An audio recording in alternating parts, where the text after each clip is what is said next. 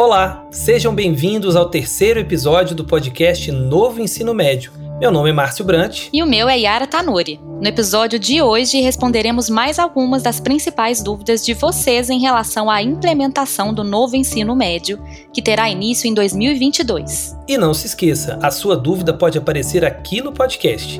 Envie sua dúvida por meio da caixinha de perguntas no Instagram do MEC, toda segunda-feira, e nós poderemos responder nos próximos episódios. Antes de iniciarmos a nossa sessão de perguntas e respostas, vamos falar um pouquinho sobre os itinerários formativos? Bora lá!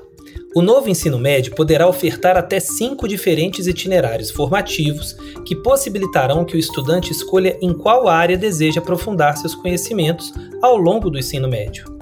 Os cinco itinerários formativos são Linguagens e suas tecnologias, Matemática e suas tecnologias, Ciências da natureza e suas tecnologias, Ciências humanas e sociais aplicadas e Formação técnica e profissional. Agora sim, vamos às perguntas.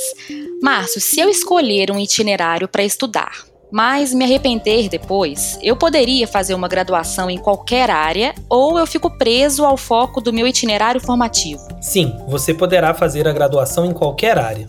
A oferta de diferentes itinerários possibilita ao estudante aprofundar seus conhecimentos na área de maior interesse ou até mesmo fazer uma formação técnica e profissional.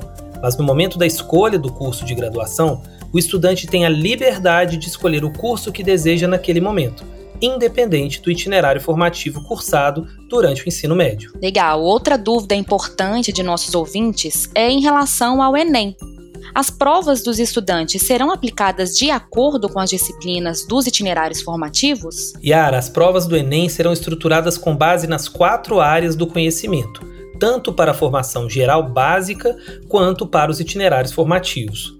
O Enem será realizado em duas etapas, em que a primeira terá como referência a Base Nacional Comum Curricular, a BNCC, e a segunda, o disposto nos referenciais para a elaboração dos itinerários formativos.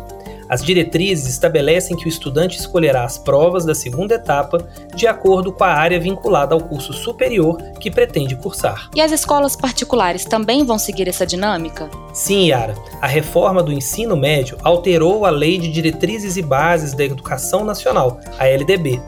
Como a lei é nacional, o novo ensino médio será obrigatoriamente implantado em todas as escolas, sejam elas públicas ou privadas. Muito bem. Para finalizar, Márcio, quantos itinerários formativos a rede particular de ensino deverá ofertar? Cada escola deverá ofertar, no mínimo, um itinerário formativo, podendo optar pela oferta de um itinerário integrado entre duas áreas né, do conhecimento ou integrado com a formação técnica e profissional. Os sistemas de ensino devem garantir a oferta de mais de um itinerário formativo em cada município, em áreas distintas, atendendo assim à heterogeneidade e pluralidade de condições, interesses e aspirações.